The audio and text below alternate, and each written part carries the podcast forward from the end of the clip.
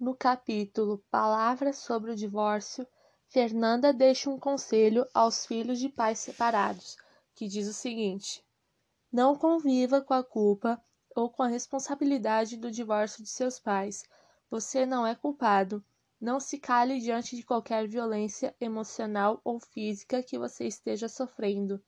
Denuncie, procure ajuda, vá à igreja se não puder dizer a seus pais, conte a um adulto de confiança. E ela está certa em deixar esse conselho aqui no livro.